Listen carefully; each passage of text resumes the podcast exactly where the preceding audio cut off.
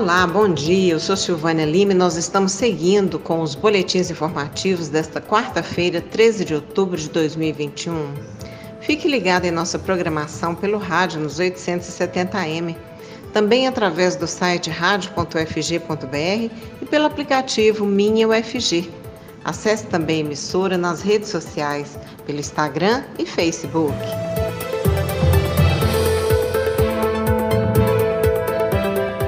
Comunidade científica brasileira está perplexa com o corte ocorrido na semana passada de mais de 90% nos recursos a serem destinados às bolsas de apoio à pesquisa do Ministério de Ciência, Tecnologia e Inovações e projetos, eh, e também aqueles já agendados pelo CNPq o projeto de lei do Congresso Nacional, PLN 16, que versava sobre a destinação de créditos suplementar para o Ministério da Ciência, Tecnologia e Inovações, previa originalmente a destinação de 690 milhões para projetos científicos. Contudo, o ministro da Economia, Paulo Guedes, enviou na quinta-feira, dia 7, um ofício à Comissão Mista do Orçamento pedindo a redução do orçamento destinado para a área para apenas 55 milhões de reais, significando um corte de 92% nos recursos para as bolsas.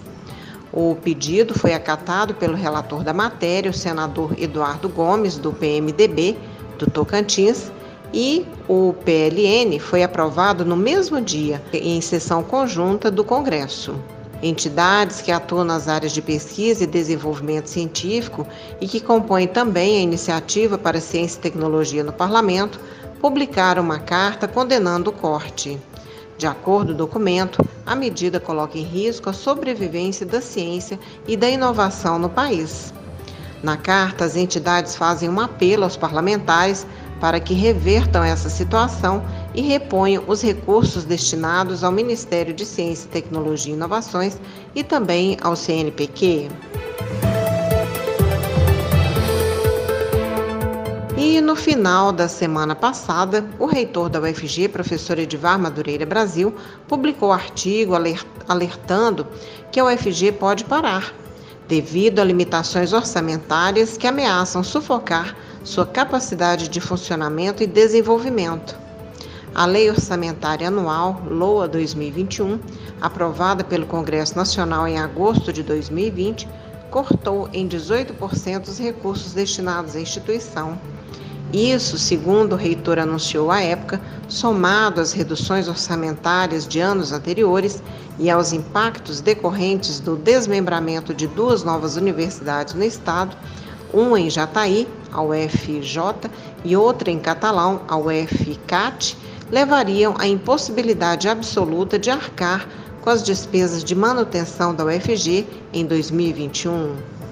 No artigo publicado no site é, da reitoria digital.ufg.br, Edivar afirma que, apesar dos esforços de modernização de processos e otimização de recursos efetuados em sua gestão, Infelizmente, as previsões podem se concretizar e a instituição não conseguir concluir suas atividades no ano vigente. De acordo com o reitor, há um déficit de 20 milhões no orçamento da UFG que inviabiliza o pagamento das despesas da universidade nestes quatro últimos meses do ano, e o que pode levar à interrupção de fornecimento de diversos serviços e o próprio funcionamento da universidade.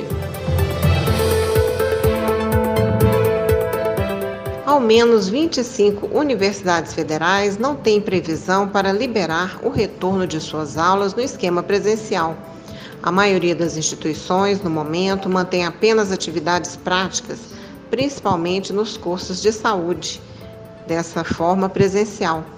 É, das 69 universidades federais do país, 10 pretendem restabelecer o total funcionamento presencial a partir de 2022.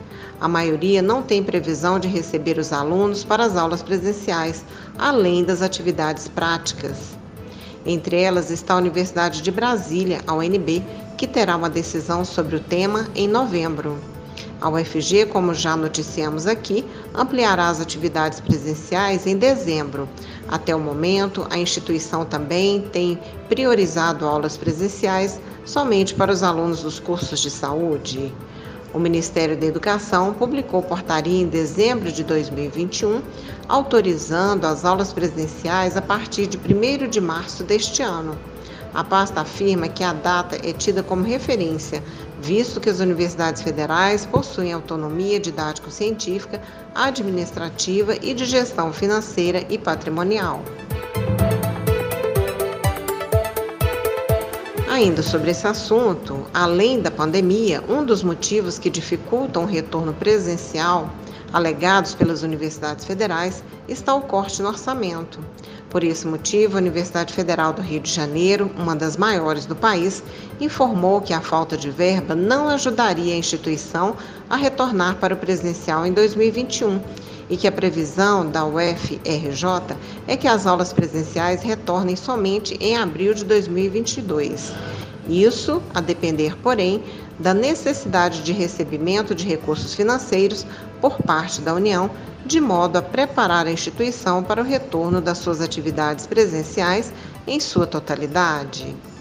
Para colaborar com a discussão de retorno às aulas, a Associação Nacional dos Dirigentes das Instituições Federais de Ensino Superior, ANDIFES, preparou um documento com protocolos que podem ser seguidos pelas universidades com foco nos detalhes da biossegurança. A Andifes afirma que tem apoiado a autonomia de cada universidade para tomar a decisão relacionada ao retorno presencial das aulas.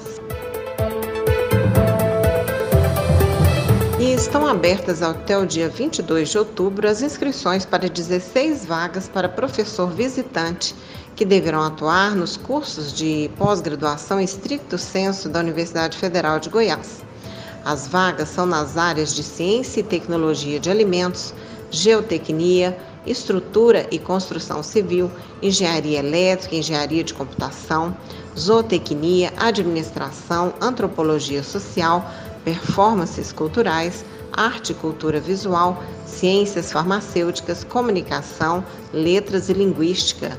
Também odontologia, ecologia e evolução, geografia, física, ciência da computação, matemática, química e ciências ambientais. Para mais informações, os interessados devem acessar na internet o endereço sistema.fg.br barra concursos underline web. E a Embrapa Arroz e Feijão, em conjunto com alguns parceiros, realizam a partir de hoje o seminário Grãos na Agroecologia. O evento terá três encontros abertos pela plataforma YouTube. Serão hoje, dia 13, dia 20 e dia 27 de outubro, sempre entre as 15 e as 17 horas. O evento contará com produtores rurais, extensionistas, professores e pesquisadores que abordarão questões relacionadas ao manejo da cultura do feijão dentro dos sistemas de produção de hortaliças e os impactos socioeconômicos e ambientais da atividade, levando em conta experiências feitas em pequenas propriedades na região de Anápolis. O objetivo é incentivar essa como uma opção de renda e contribuir para maior segurança alimentar de famílias de produtores, além de ampliar a oferta de alimentos de qualidade para os consumidores em feiras locais e mercados próximos.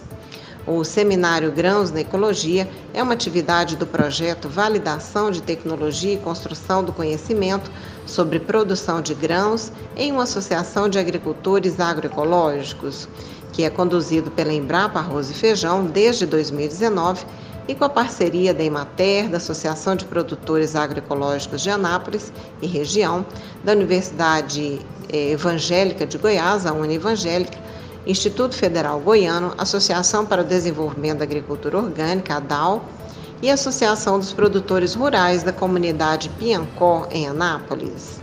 O seminário Grãos da Ecologia é gratuito e os interessados poderão participar pelo canal da Embrapa na plataforma YouTube.